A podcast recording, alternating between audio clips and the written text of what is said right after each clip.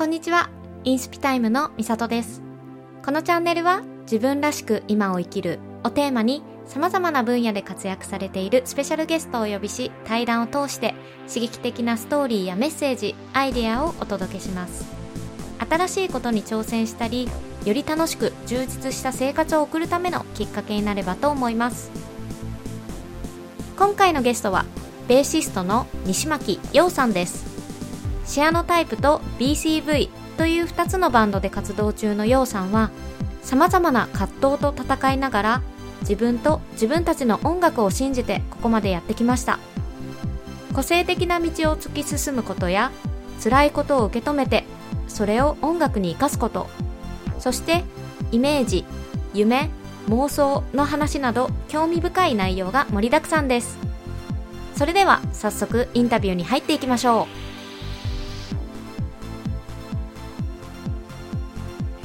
はいでは今日はベーシストの西巻陽さんにお越しいただきました。よろしくお願いします。はいよろしくお願いします。ありがとうございますお招きあこちらこそありがとうございます。はい。えっと陽さんははい。シアノタイプと BCV のメンバーとして活躍はいしてるんですよね。今はい二つのバンドで活動させていただいてます、もともとは BCV が先に？そうですねえっ、と始まったんです BCV は今年で11年目とかになるんですかね。なのでそうなんですよ。長いんですよ。でそれの活動をしつつシアノタイプも始めたって形ですかね。うん。シアノタイプはいつ始まったんですか？シアノタイプはそうなんですよ。あんまりはっきりといつだっていうのが覚えてないんですけど多分6年とか7年ぐらいかな長いんですねあそうなんですよ。ちょっと長いんですようね、ただ全部が活動できてるわけじゃないんですけどそうあなんですよ。途中ちょっとあ間が期間が空いちゃったりとか活動できてない部分が長かったんで最近ちょっとようやくしっかりと活動できてきてるかなって感じあですかね、結構両方のバンドグループはいを同じぐらいの量というか割合ではやってるんですか？ライブ活動的にはもう全然 BCV の方が多いですね、BCV っていうのはそのインストあのそのボーカルがないんですよね。歌なしで、えー、と編成されてるバンドなので誰かのバックでのお仕事とかっていうのもやったりするので、そういうのも全部 BCV って含めちゃうともう多分演奏量だと多分10対1ぐらいああえー、え今までなんか有名なアーティストさんのバックでやったりとかありました？そうですね。あの西城秀樹さんとかあうん。の同窓会コンサートっていうコンサートがあってそれはあのそうですね、えっと、昭和時代の名曲をあの歌ってる方々をなんかちょっとたくさん集めてそのコンサートを開いてるんですけどそこのバックは BCV でやらせていただいたりしてるので。でシアノタイプははい。歌ありボーカルありですそっよねちはえっと今あのミュージカル業界で結構その若手注目株みたいな立ち位置なんですけど海保直人っていうのをボーカルに据えて3人組でやってます。うーん。それはボーカルとギターとベースですね。とギターははい。BCV の人そうなんですよが。BCV のギターと同じシアノタイプと同じ小山翔平。もうこれも付き合いが長いんで。その3人でシアノタイプをやってます。へえはい。でえっ、とヨウさんはベーシスト、はい。い、つベース始めたんですか？ベースを始めたのはえーっと中学生の時ですね、あの仲のいいサッカー部の同級生がギターやってて。で俺はあの4歳の頃からピアノをやってたのでそのギターのやつがとりあえずバンドを組みたいからなんか音楽一緒にやらないかって誘ってくれてで俺はそのピアノずっとやってたんでじゃあ分かった。なんかとりあえずメンバー探そうって話になってでやっぱ探すんですけど見つからないんですよベーシストだけ。へえあとのメンバーはなんかドラム叩きたいとかあとはそうなんですよね。結構歌歌いたいだとか俺もギター弾けるっていうメンバーは他にもいてただベースだけどうしても不人気すぎて見つからなくて。そうなんですね。そうなんですよ。で初め俺ピアノやろうかと思ってたんですけど、うん。ピアノ弾けるやつがやっぱり周りにいたので、うん。あじゃあピアノはそっちにお任せする形にしてそしたら俺ベース弾くよって言ったのが一番初めですかね、うん。なんかよくほらあのバンドメンバーでベースいないからじゃんけんで負けたやつがベースやるみたいなそんなにベースって人気ないものなんですか？そうですね。なんか私イメージ的には超かっこいいイメージうなんですけどね。あでもなんか最近はちょっとずつなんかスポットライトを浴びたりもしてるのかな。うん。当時はもう全然。そうですね。ベースなかなか多分周りにいなくないですか？ギター弾いてる人はいるけど。確かに。そう。ベースって一人じゃ何もできないんですよ、だからやっぱりギターだとその弾き語りもできればその自分でメロディー弾いたりもできるし。うん。そうなんですよ。それがだからその中学生のバンドがい始まりですかね。ベーベースベースを手に取った最初の機会。うんうん。でそれまではギターはやったことあったんですか？やったことないんですよ。だからそれまではもうピアノしかやったことなかったんで、うんうん。ただあのベースも指で弾けるん。ですよね、あの当時はピックがすごい多かったんですよ。ピック弾きが多かったんですけどまあでもあの指を使うんだったらピアノを散々弾いてきたからまあなんとかなるかなって思ってへー。ベースでもいけるんじゃないかなはい。そんなうん軽い気持ちで始めたのが最初です、で今に至るっていうわけなんですがあのプロを目指したのはいつぐらいなんですか？プロ目指したのは高校2年生の時ですかね。うんそれまではえっと受験勉強をちゃんとして予備校通って大学行こうって思ってたんですけどもともと警察官になりたかったんですよ。うん。で警察官になりたかったんですけれども警察官になってやりたいことをちょっと現実でやるのは難しいかなというかそのなんだろうなな何したかったん何したかったっていうのは まああのやっぱりその自分の理想像とちょっと違ったんでしょうね警察官という職業が、えー、ちょっと夢見すぎてたのかあなーテレビドラマとか。まあまあそうですね、んそうそうそう踊る大捜査線とか大好きなんで。あそうなんですよ。なんでそのタイミングでじゃあ警察官にならないとすると俺は何をしようって考えた時に音楽なのかなって思い直してそこからベーシスト目ん。指しました。あじゃあ特になんか憧れたベーシストがいたとかそういうのじゃなくて。そうか。憧れのベーシストはやっぱいますね。あいる。います。うんただその人みたいになりたいって思ったことはないかな、うん。そうですね。なんかそのなんかこう言っちゃうとちょっとなんだろう。大きくなりすぎるんですけどそのなんか人がやってることにあんまり興味ないというか、うん。自分にしかできないことを探したいっていうのはずっとあって、うんうん。うんそうですね。だから憧れのベーシストはいっぱいいるんですけれどもその人みたいになりたいかっていうともしかしたらちょっと違うのかなって感じですかね、なるほど。はい。はい。でえっと、v うん BCV を、えっと、結成したのは高校生ぐらえっと、いですか？それは、えっと、高校を卒業してから、えっと、音楽の専門学校に通い始めてでその時に、えっと、一緒に演奏するようになったドラムがその BCV のメンバーの浅賀浩太っていうんですけどそこで浅賀と知り合ってで浅賀を介してそのさっきお話に出てきたそのギタリスト小山翔平にお会いしてでそのタイミングで BCV ができた感じですかうーね。うですねなんか BCV の音楽って結構独特？というかあれな何何ミュージックになるんですか？何スタイルというか？これがすごい難しくて、うん。BCV ってその3人で持ち寄ってるその音楽的なルーツがバラッバラなんですよ。あだから音楽の趣味全然合わないんですけど、えー、だからとはいえその60年代にあのベンチャーズさんって日本に来日されて BCV ってベンチャーズの曲をその基本として演奏してるんですけどその60年代のその日本に来た、B、ベンチャーズのライブ音源をその自分たちなりの解釈で演奏したらどうなるかっていうのがまあスタートですかね。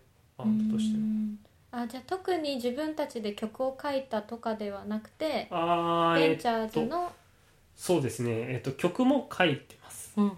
オリジナルもやったりしてでその書いたオリジナルはベンチャーズさんに聞いていただいてでそうなんですよ。ベンチャーズさんにカバーもしていただいたりとかえー。すごいありがたいお話もあったんですけど、とはいえそうなんですよね。そのやっぱりベースとなってるのはその当時60年代来日されたベンチャーズさんの演奏がベースになってますね。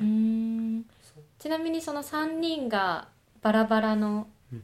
趣味、趣味というかはいはいはいなんて言いますか？あ音楽的な要素ですよね。そう。はなんみんな何なんですか？基本的にギターとドラムがちょっとハード寄りな音楽が好きなんですよね。うん。だからそのもちろんエレキニストも好きなんですけどあとはハードロックだったりうんメタルだったり、あ。でドラムは結構そのハード寄りのジャズとかも好きで。うん。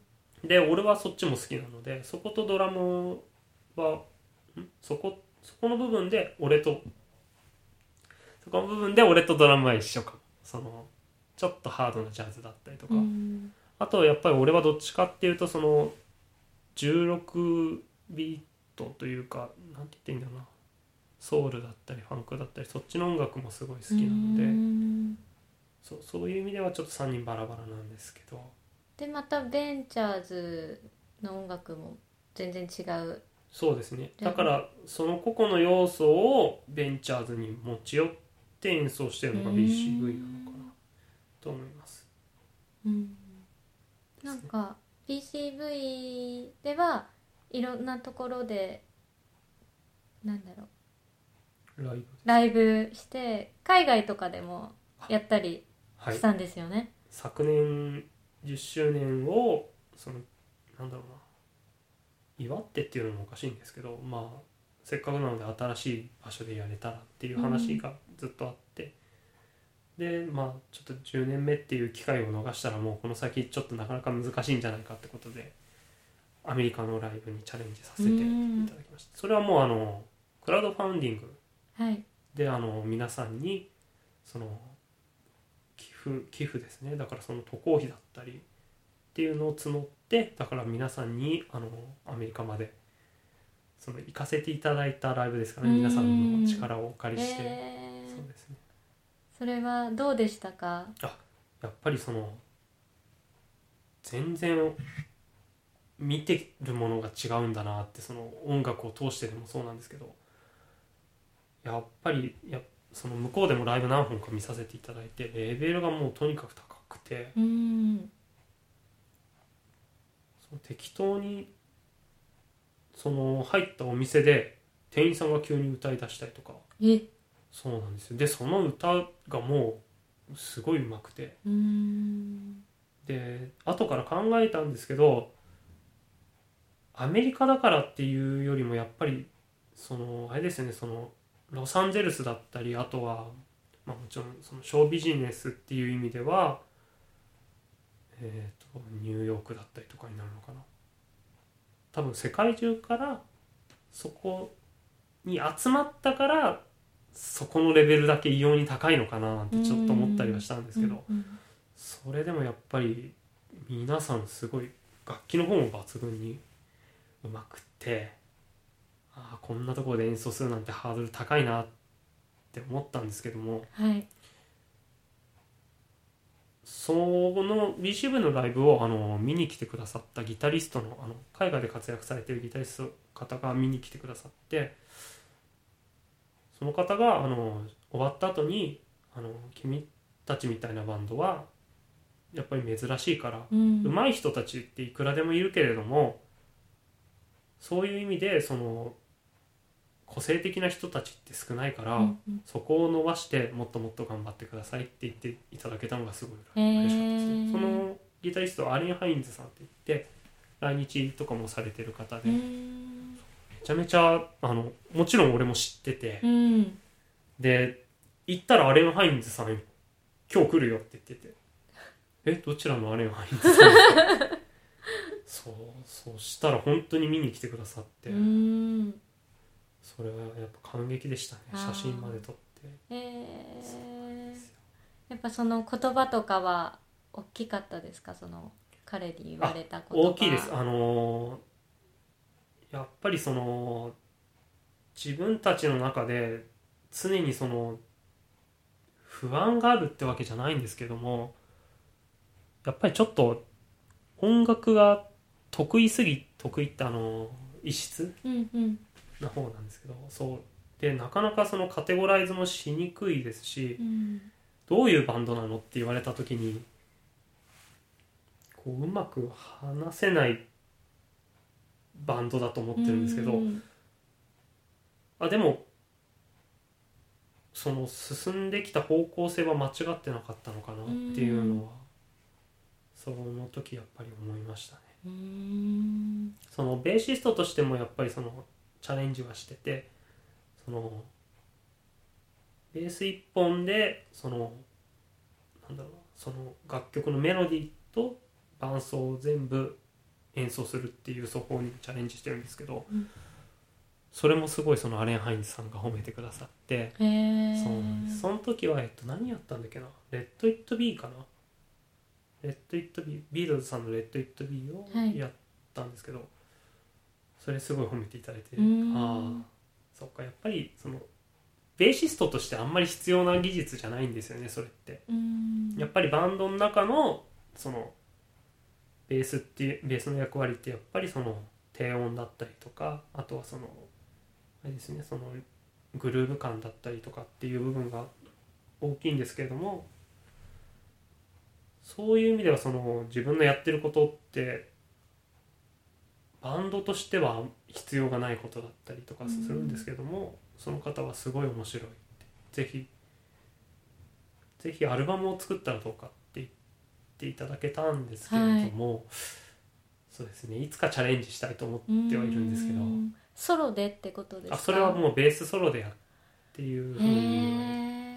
そうありがたかったうです、ん。いつかできればなと思ってます、素敵なエピソードですね。うそうですね、ん。じゃあ結構アメリカの公演は成功で終わったんですか？アメリカの公演自体はすごいあの向こうの方々にも喜んでいただけて。うん。であのたまたまその時アリアナ・グランデさんがはい。ライブハウスに見に来ててくださって、えー。そうなんですよ。でそれをインスタのストーリーに上げてくださったんですうよねで、はい。そうなんですよ。あこれは今後またとないチャンスなのかなとう思って、ん。頑張って拡散しようと思ったんですけど、はい。なかなかこれがうまくいかないんですね。まあやっぱりそのなんだろうな。アリアナ・グランデさんって多分日本人皆さん知ってるぐらいあの著名なミュージシャンだと思うんですけれども、やっぱりそのインスタ上げた動画をその日本人が見てあアリアナさんがその時あのインスタのストーリーに「ありがとう」って日本語が載ってて、えー。そうなんですよ。あ日本語使ってる。うんうんうん。ありがとうって言ってる。アリかわいいみたいななんかそういうのバーって出たんですけど、うん。誰も BCV のことについては触れあてくれなくて、はいそうなんですよ。だからなかなかね難しいかなっーて思った瞬間ではありますね。だからそのアメリカ公演そうですよね。そのアリアナ・グランデさん来ていただいてすごいいいチャンスをいただいたんですけどそれをその日本の演奏に還元できたかっていうと難しいところかもしれないですね。ん。でもあの比較引き続きそのチャレンジはしていこうっていうことではい。今年も行けたらいいなっていう話をしてて、ね。はい、夏あたり西海岸の方を回れたらいいなと思ってはいるんですけど、うん。ちょっとまだ具体的な話がまだ決まってないのでいつになるかそもそもできるかどうかっていうのはちょっともうちょっと先ですかね分かるようになるのは。はい。昨年行った時は、はどこ？LA とどの辺を回ったそこは実はあの1本だけで、えあー、とベイクドポテトっていうこれもあの俺はそのジャズフュージョンの人たちのライブ音源をそのベイクドポテトでのライブ音源を聞いてたのでえあのベイクドポテトでやるの？ってすっごい感動したんですけど今年やるとしたらその西海岸っていう話なんでなんかやっぱりちょっと BCV だとたそっちじゃないのかなっていう。まあ一応インスト歌がないっていう部分ではすごいあの共通点あるんですけどもそれよりもなんかそのやっぱりいわゆるそのサーフミュージックだったりそのインストゥルメンタルはい。でその西海岸の方を回った方がいいんじゃないかって向こうの方に言われたので今年はちょっとそっちの方をチャレンジしようかなと思います。またあれグラあクラウドファンディングであ。やっていくんですか？いえあのあの時は散々あの支援していただいてすごいありがたいんですけど今回はちょっといつまでたってもそのお願いお願いして頼ってるっていうのもちょっと情けないので、うん。自分たちの力でいけたらなと思ってへはいるんです。ーですね。結構費用かかりますよね。はい。特に 夏場だとかかるああ飛行機代？そうですね。飛行機代ですうねん。えあああいうのってライブハウスを借りるのもお金を払うんですか？そうですね。どういうシステムなんですか？あそう本当その通りでお金を払って演奏させていただくパターンが多いので。何も入ってこないあいええー、としあの見に来ていただいたお客様からあのいただいたお金の何パーセントかあっていう形で。あそういうシステムはいなんですね、そうですね。が多いですね。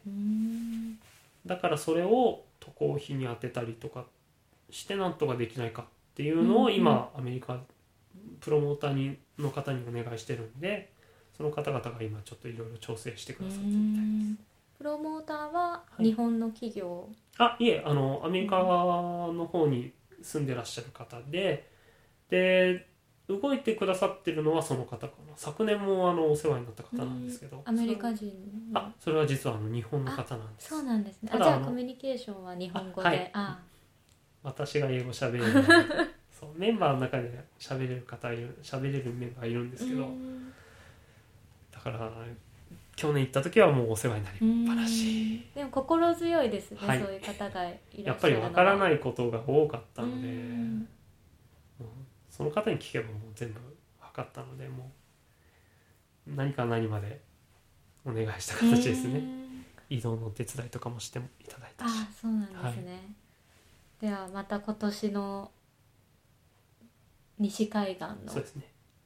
ツアー、はい。ツアーになるんですか、そうですね。今年はそういう形でうまくいけば。そうですね、はい。その時はまた情報をそうですね、教えてくだおさい。伝えできると思うので、はい。よろしくお願いします、はい、よろしくお願いします。で、PCV があって、い。シアノタイプは、今はどういう活動をしてるんですか？とですねシアノタイプの活動か。基本的にその個別でシアノタイプ以外も動いていてでまあなかなか時間が取れなかったりもするんですけれども今年に入ってソニーさんから CD を出させていただいたんですよね。でそれが一応デビューシングルって形でやらせていただいてで第2弾として今、えー、とレコーディングし終わった楽曲が、えー、とキビラさんっていうセミオーダーで靴を作ってくださる企業さんん。メーカーさん。はい。キビラさんっていうメーカーさんがあってでそこのメーカーさんが CM 作るっていうのでそれでタイアップさせていただきました。うん「ハッピーエンド」っていう楽曲なんですけへどー。そうですね。ちなみにそういうのって CM のタイアップが決まってから曲をそれに合わせて作るんですか？いええーっとまあ多分場合によってなんですけど、うん。今回は全然違くて、えっとライブ演奏を聴いてくださったその企業の方がどうか。こういう話があるんだけどどうかって持ってきていただいた形になりましたすごいそういう。ありがたいですね。そううなんですよ。んだからもうそういう意味ではその作っ別のライブのために作ってた曲ではあるんですけれどもでも不思議とあのその CM というかそのあれですねそのキビラさんキビラさんの CM にはあの非常にマッチする歌詞がたまたまそうなんですよ。へー。できてるのでぜひぜひ。はい。じゃあそれは。そうですね。オンエアを見ていただければ、うん。もしかしたら分かるはい。わかりました。はい。はい。で今はもう音楽一本ではい、食べていってるんですよね。そうですねうーん音楽しかやれてうんないというか。もうそれずっとですか？高校卒業しあてかいえらえー、とバイトはずっとしてました。うん。えっ、と高校卒業した後はローソンですかね。ローソンの店員うん。うんをバイトでやっていて、でちょっとそれだと時間的な拘束が難しくなってきたんで土日だけ働ける携帯電話のキャンペーンスタッフみたいそうですね。ローソンの後はだから au のキャンペーンスタッフをずっとやってました、んそうなんですよ。ただこん今度その後土日も埋まってくるようになっちゃって、結局そのお仕事も辞めることになっちゃったんですけれども。それがいつ頃だっけな？でも20代半ばぐらいまでそういうお仕事をしつつ演奏活動を並行してって形ですかね、ん。でまあある程度稼げるようになってからそうですね。キャンペーンスタッフは辞めたんですか？あだからそういうことですよね。仕事ベーシストとしての仕事が優先なので、うん。結局それの活動ができなくなっったりすると困っちゃうからやっぱりそちらの仕事を辞めてその時間をベーシストに当てるようにしたってことなので、うん。あでも基本的にあんまりお金じゃないですね。そういう意味では時間なのかな。あそうですね。そうですね。ベーシストとしての収入っていうのはやっぱり少ないのでうん。難しい部分もあるんですけどもそれでも最近はなんとかうん。はい、ベースだけでやっていけるようになりました。へえおかげさまで。はいなんか不安とかありますか？不安しかないです。もうでもあの18だから18じゃないか17とかかな？そのさっき言った高校生の時にプロを目指すって決めた時にもうなんかその老老後の心配はもちろんなんですけど、うん結婚もできないと思ってるし。うんだからなんだろうなそういう意味ではその初めからそのつもりでこの世界に飛び込んだので不安しかないんですけれどもまあでも悲観的ではないのかもしれないですね。そういう意味では。うん。お仕事演奏自体はすごい楽しいので、うん。そうですね。そこの点ではそんなにあーまあ自分のやりたいことだし夢があることそうだかなんですよ。ら結局そのやりたい演奏しかやってないっていうとなんかすごい大人間に聞こえるかもわからないんですけどその結局その楽しんでいただけるには自分が楽しまないといけないっていうのがまず第一なので、うん。そういう意味で俺はその自分でやってて楽しくないっていう演奏は、えーまあその後なんだろうな。例えばそのいただいたお話とかいいお話だったりしてもちょっと断っちゃったりしちゃってますうね、ん。だからもう本当にやりたいことしかやってないですね、うん良くも悪くも。うん。はい。はい。結構それってまあでも自分がやりたいからファンもたやりたいことやって楽しんでるからファンも楽しんでくれるうん。ってことにつながりますもんね。あと思ってます。ただあのなんだろうな。いろんなところで活躍する姿を見たいっていう方も中にはいらっしゃるので。あその今の自分の活動の中で結構その作詞作曲にかける時間がすごい多かったりするのでそういう時間って見えその目に見えないんですよね。ーうんえライブってやっぱりそのお客さん見に来て分かるじゃないですか。うんで他のメンバーはやっぱそういう風に活動してたりする中で俺だけそのまあいわゆるその自宅のパソコンとか楽器に向か向き合って作詞作曲してる姿っていうのはその目に見えないので演奏しないで何やってるのとかって言われることもありますしもっと活動していかないとダメなんじゃないかって言われることもあるのでそうですね。そこら辺はもしかしたら難しいところなのかもわからないんですけど。でも今の自分にとってその作詞作曲の活動がすごい大切なことなのでうん。ちょっとそこは頑張ってやってます。うん。作詞作曲はシアノタイプそうですね。のはいシアノタイプの楽曲です、うん。もうその作詞家とか作曲家になりたいって思ってたわけではなくはいどちらかというとそのシアノタイプだからもうバンドをやりたいんですよね、うん。ずーっとそれは一貫してるんですけど。そのシアノタイプが活動できなかった時期がありまして。その時はえーっとそのライブで使ってた楽曲がちょっとあの権利の関係で使えなくなっちゃったことがあったんですよ。うん。でそれでそうなんですね。その結局他の方の楽曲をお借りして演奏してたんですけど、まあ、やっぱりバンドでやっていくんだったらシアノタイプのものうん。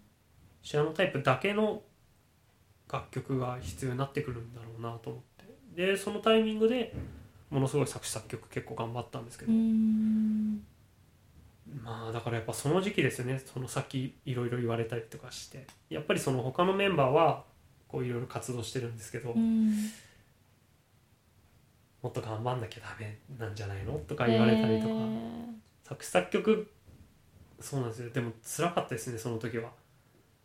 今はこうやってそのソニーさんからうん。その CD 出せたんで、そういう意味ではむ報われた部分もあると思ってるんですけど、やっぱりそのバンドも継続できるかどうか正直分からなかった時期だったーんで、うんこうやってシアノタイプに作ってる楽曲が全部無駄になるんじゃないかとか、うん。あとはやっぱりそのお金ですよね。その作曲をしてすぐお金が入ってくるわけじゃないので、うん俺こんなことしてていいのかなって思った時期もあっうんたのでうん。それでも続けられたのはやっぱりその可能性ですよね。そのシアノタイプに可能性をずっと見出してたから頑張れたのかなと思います。うん。ですかねなんかシアノタイプでなんかやりたいとかは夢はあるんですか？それはもうありますね。やっぱりいろんな方に聞いていただいてうん大きいところでライブやりたいなっていう話はしていて武道館。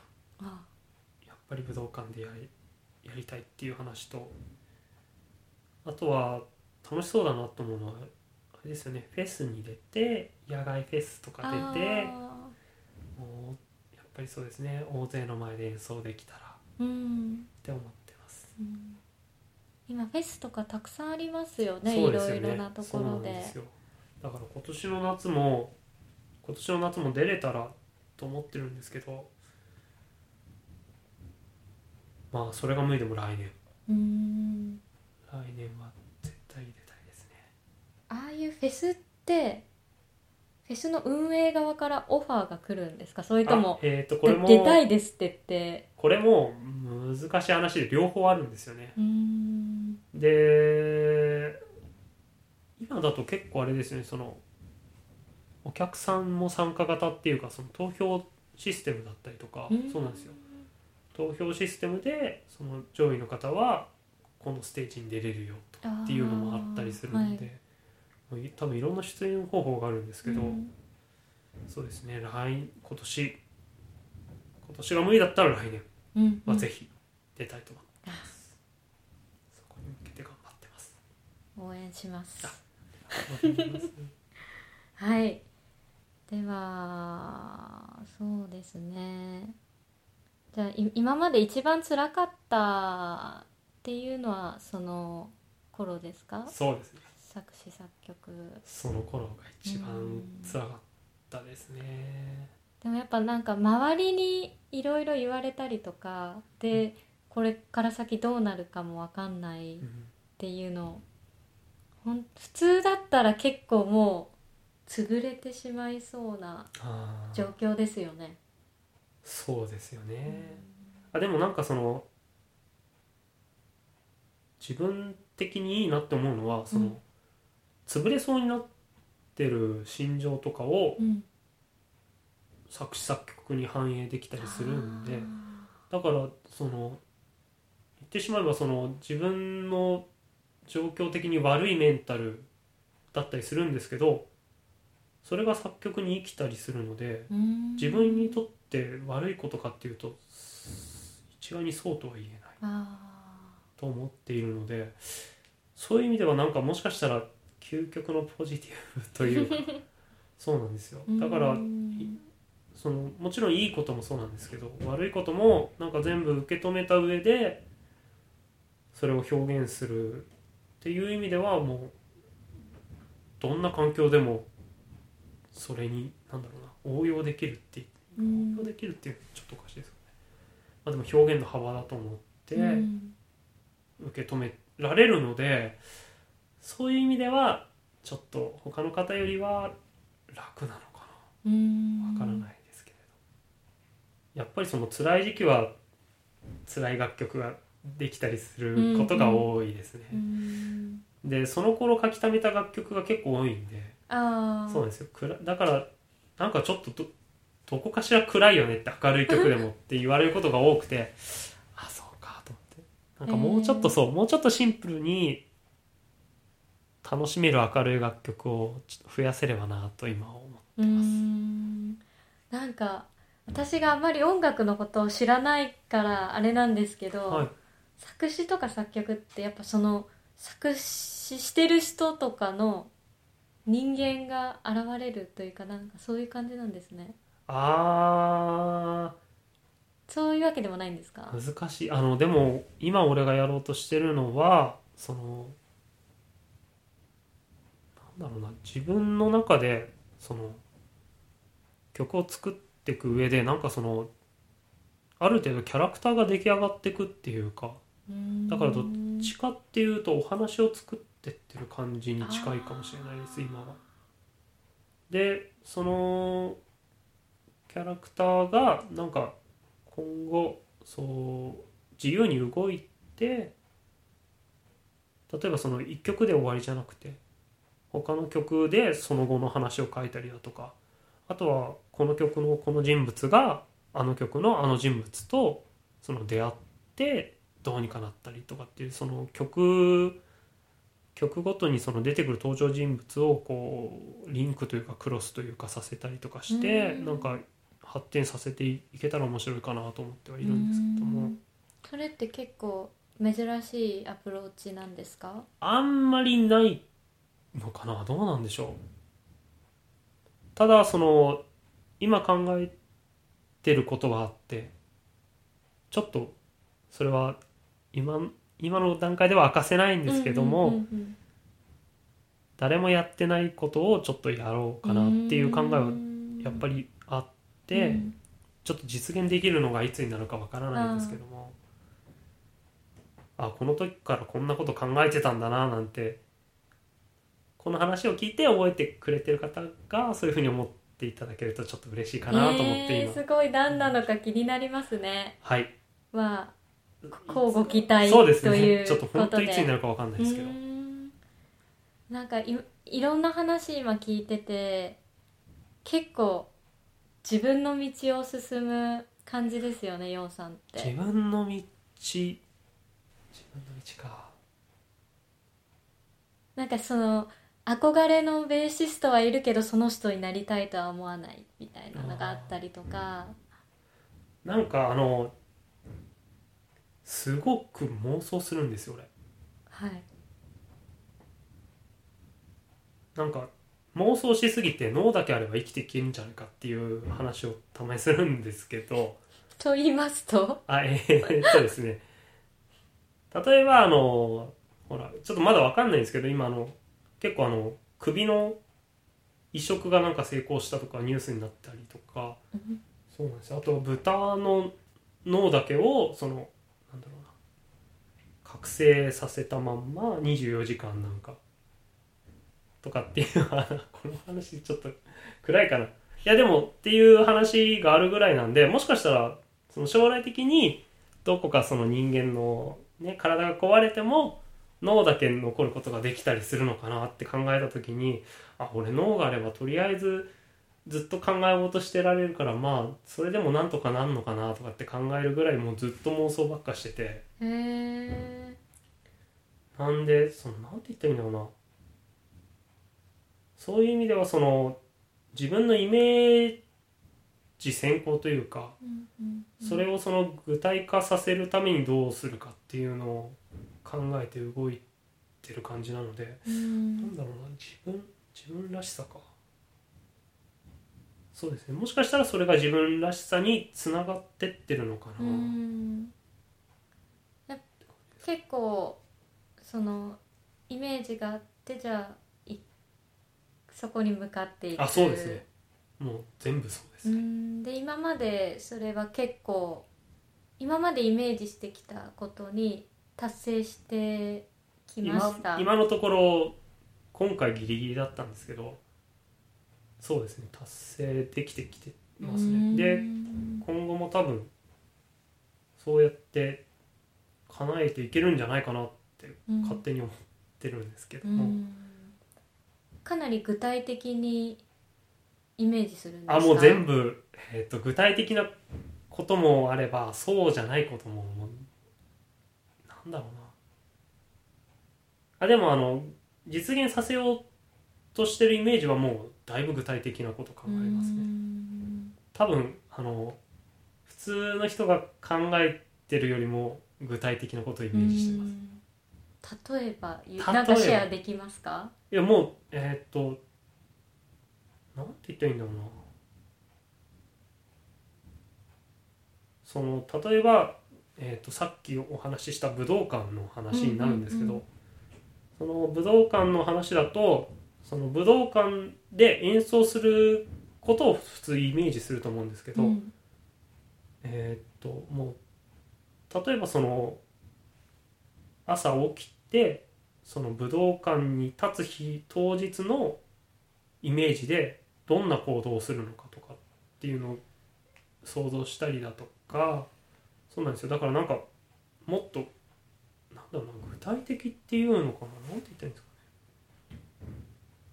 ねなんか話どんどん飛んじゃって大丈夫ですか？なんかすごい突飛なこと言っていいですかね？全然大丈夫、うん、あのこれ言われると俺すっごい変人だと思われちゃうんですけどいや全然いいです。今これがもしかしたら妄想なんじゃないかなって思うぐらいなんだろう具体的に妄想するというか。わかんないですよねうん。何言ってるか、もしかしたら夢の中の方が現実なんじゃないかとか。うん。なんて言ったらいいんだろうなだから他の方が妄想で片付けちゃうことをもしかしたら俺は妄想で片付けてないのかも。うん。えーっとなんて表現したらいいんだろうな。えも例えばえっとこう自分がお金持ちになる妄想をするじゃないですか。うはい。でも妄想しても具体的にお金は入ってこないし、うんうん。裕福になるわけじゃないじゃないですか、妄想するだけだったらその現実に裕福になれるわけじゃないのでそんな暇があったら働いた方がいいっていうふうになりますよね。多分。うん。そのうん。現実にそのお金を手に入れられるように動いた方がいいって普通考えると思うんですけどなんだろうな。妄想のなんだろうな。多分他の人が考えてるよりもその自分の中で妄想に対するなんだろうな重要度が違うっていうのかな。なんか頭の中でお金持ちになれれば結構それで満足できちゃったりするんですよ。うーん。うんうんうんうんうん。だからなんて言ったらいいんだろうな。そういう意味でなんかそう他の人にそれ妄想でしょ？ただの妄想でしょ？って言われるんですけど自分ではなんだろうなそれが大切だったりするというか、ん。えでも逆にじゃあ武道館でやりたいっていうのを妄想超詳細にもう自分朝そこ起き朝起きて武道館に行くまでもう想像妄想してはい。演奏もしてはい。で満足しちゃったらはい。もうや頑張らなくてよくなっちゃう。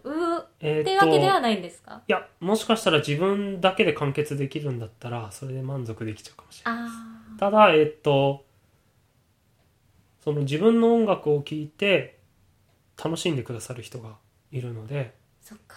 はい。うん、その方々に届けたいとは思います。うーん。あじゃあお金持ちになりたいだったら多分妄想だけで完結あも。あそうですね。結構できちゃうかもしれない。ですのためだそのやっぱりお金を払わないとその手に入らないものもあったりするので、そこはやっぱり俺あのゲームとか漫画とかも大好きなので、うん。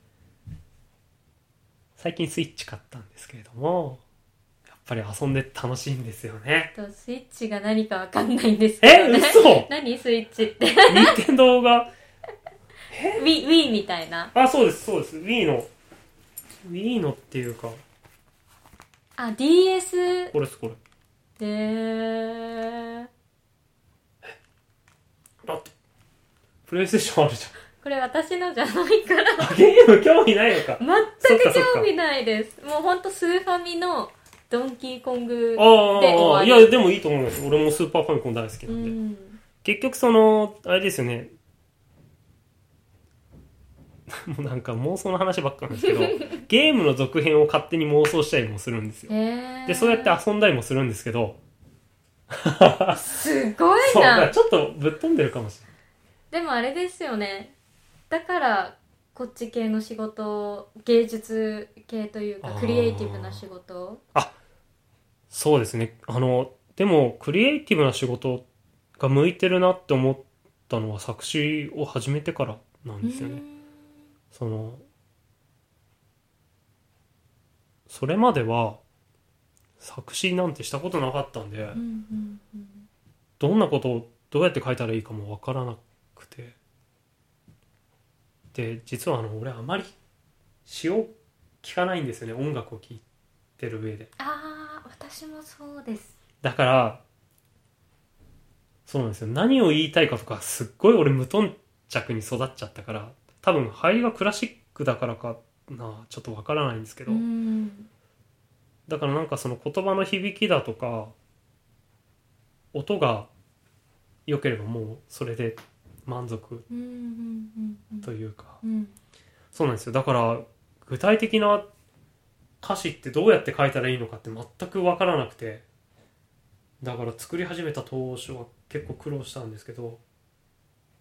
最近になってあそっか。自分の妄想を詩にしちゃえばいいんだっていうのを気づいてからもうすっごい楽じゃあ妄想は最強の武器ですよね。あ作詞するにおいて。あ俺にとってはそうですね。うん。だからそうなんですよね。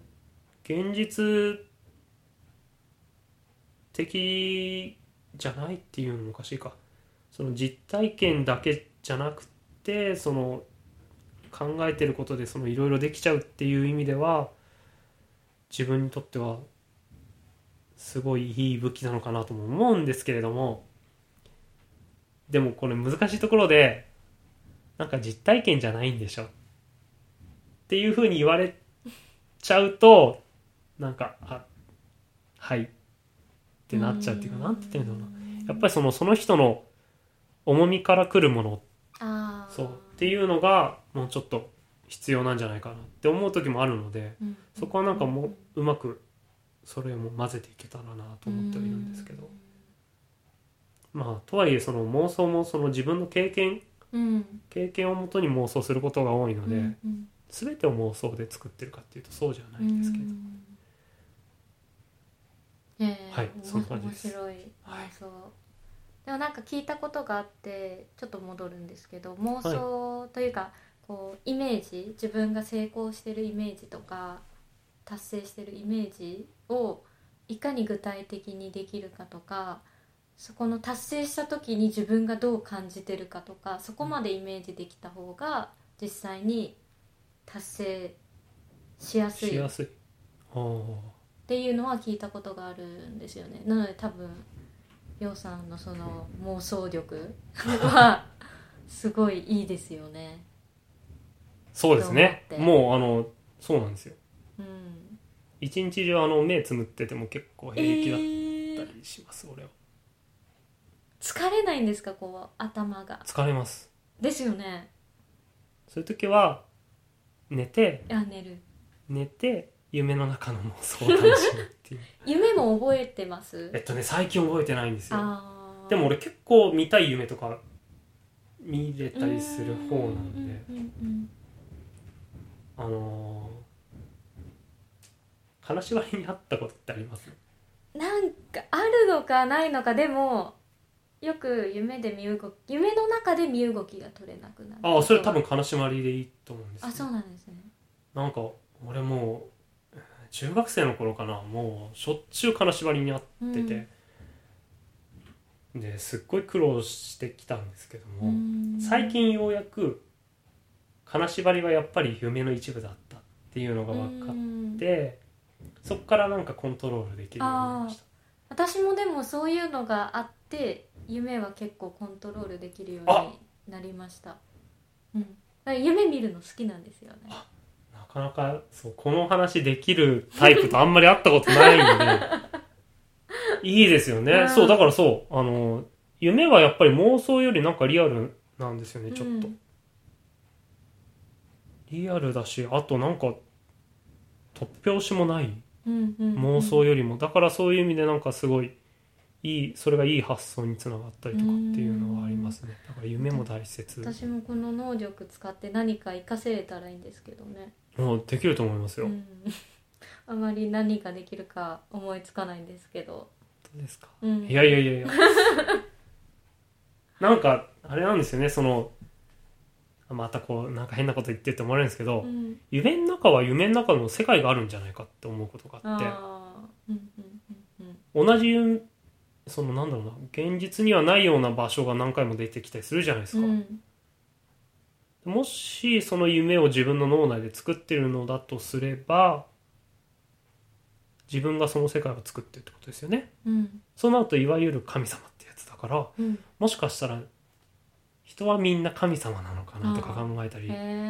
だからこうやって今住んでる世界ももしかしたらその神様の妄想で、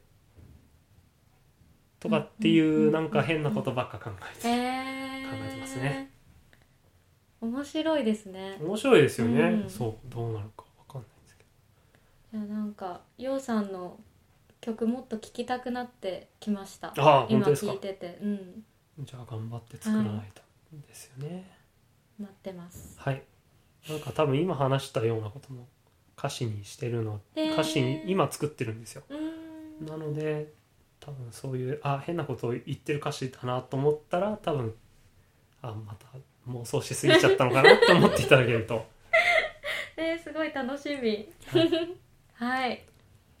じゃあそろそろはい。結構いい時間になってきたんですが、はいじゃあ今後の目標夢うん。はもう話に出てきましたかね、まあそうですね。具体的なのはそうですね。うん。もう先ほどお話しした武道館だとか。うん。これはもうバンドの共通の夢というか目標ですね、なのでそこに向けて。うん。BCV シャノタイプはそれなんですけど BCV はそうだな目標かやっぱりこのバンドはこのバンドですごいその独特というかどこにも属してない音楽をやってるのでそういう意味ではなんだろうな。広がらなかったりするんですよね。そのやっぱりそういうジャンルにカテゴライズできないのでなかなかそのこういう音楽を好きな人を探すのが難しいのでうん。まあでもちょっとずつ好きになっていただける方をうん。増やしていければなと思ってます、うん。BCV の方でも。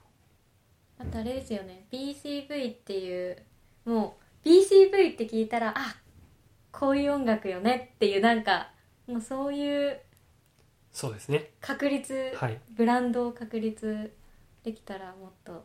あそうでです私ね何様だよみいたいな感じやいやでもですよね。本当にそれで シアノタイプは逆にそのボーカル海保直人のその表現力を生かしていろいろな楽曲をやっていこうって考えてるのでそういう意味ではなんかバランスが取れてるのかななん。てちょっと今思いました。うんうんありがとうございます。突き詰められるように頑張ります。えーじゃあもっとこう楊さんのことを知りたいって今これ聞いて思った人ははい。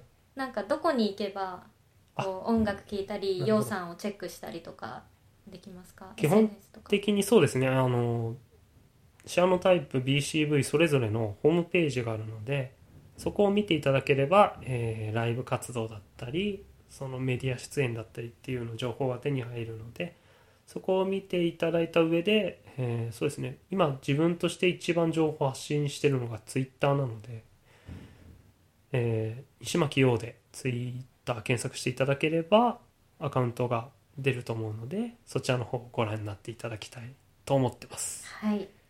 ちなみに、えーインスタグラムもやってるんですけれどもそっちはラーメンの画像しか載ってないです。そっかララーメン好きなんですよラーメねン大好きなんですよ。それもっとここで話した方が良かったんじゃないですか？もうねラーメンの話 いくらでも話せますよ。そうですね。じゃあもうラーメンは次の機会はい。ですね。ねまあまたこうアメリカのツアーやったりとかそうですね。あのフェスに出たりとかいろいろやってまたそういう話をここではい。聞かせてほしいのでその時にちょっと30分ぐらいラーメンの話をあ本当ですか？いいですよ。もうはい。30分でも多分1時間でこものラーメン好きのリスナーの皆さんがあ本当ですか？もう喜んで聞いてくれると思うので。わかりました。じゃあはい。いろいろ考えとかな。お願いします、はい。ありがとうございます。では最後の質問なんですが、はい。えー、と今まで楊さんがいろいろ経験してきた中ではい。学んだことを3つはい一番こう重要だと思うことをシェアしてください。その人の命は有限ってなんかいきなり暗い話になっちゃうんですけどはい、やっぱりその自分が小さい頃にえー、とひいおばあちゃんが亡くなっちゃってでやっぱりその死について考えた時にやっぱ暗くなっちゃうんですけどもなんか俺はその生まれ変わりとかあんまり信じれてないというかこんだけ変なこと妄想しといてお前そこ信じられないのかって思うんですけど実はそのなんかリアリストな部分もすごいあってだからそのなんだろうな命がなくなる瞬間自分の意識もなくなるんじゃないかって考えた時にやっぱりすごい怖くなっちゃって。でそれでそこからその自分の人生をどうしたらいいのかってずっと考えてきた時にやっぱりそのなんだろうな。振り返った時に悔いを残さないようにっていうのがやっぱり一つなので、うん。そういう意味ではそのひいおばあちゃんの死は大切な教えだったのかなって。今こうやって無謀なことばっかやってるのもそこで教えていただいたからかなと。でそれが一つ。あとはえっとそのベースの先生専門時代に、えー教えていただいた桜井哲夫さんっていうベーシストの方が、えっと言ってくださった言葉であの演奏家になるな音楽家になれって言ってくださった一言がその自分の中でずっとあってそういう部分があったから今こうやって多分作詞作曲やってそのなんだろうな演奏するだけでなくなんかもっと大きな目で音楽を見れたらなと。それは今後も含めてそう考えてるので今自分がこうやって活動してるのはその桜井先生の一言があったからです。えっ、と最後にじゃあ3つだからえっ、とすごいあのなんだろうな。今の世の中ってその優しさだけだと難しかったりするのかなって思うことがあって。なんかこう言ったらちょっと言葉が悪いのかもしれないんですけど優しいだけだと損をしてしまうことがすごい多いと思うんですよね。なんか自分の中で。本当に優しい方って多分損してるってあんまり思わないのかもしれないんですけれどもだから自分が優しくなるのも大切なんですけれどもそういう優しさを守れるように強くならないといけないのかなっていうのは今思ってます。だから強くあることってすごい大切なのかなって思っているので頑張って強くなりたいなと。強いってまあでもいろいろありますけれどもね。いろんな意味で強くなれればなと思ってます。はい。では西巻陽さんでした。ありがとうございます、はい今日はどうもありがとうございました。今日のエピソードはいかがでしたか？人と違う道に進むことはそう簡単ではありません。信念を貫くことの素晴らしさを陽さんから教わりました。また辛いことを全て受け止めた上でその経験や心情を作詞作曲に生かすとおっしゃっていました。いいことも悪いことも全て受け止めるということができると人は最強だなと思います。このインタビューを聞いて参考になったことが一つでもあればぜひ自分の生活に生かしてみてください。ポッドキャストの詳細に西巻陽さんの SNS やバンドのリンクを貼っているのでぜひチェックしてみてください。ちなみに陽さんのソロ演奏を YouTube で見たのですが超かっこよかったです。今後もインスピタイムでは自分らしく生きる素晴らしいゲストをお呼びしいろいろな考えや思いストーリーをシェアしていきますのでぜひ番組を登録してくださいね。またこれまでにも素晴らしいゲストがたくさん登場しているのでまだ聞いていないエピソードがあれば聞いてみてください。感想やコメントがありましたらポッドキャストの番組ページまたは iTunes にお書きください。次回は2週間後の配信を予定していますのでお楽しみに。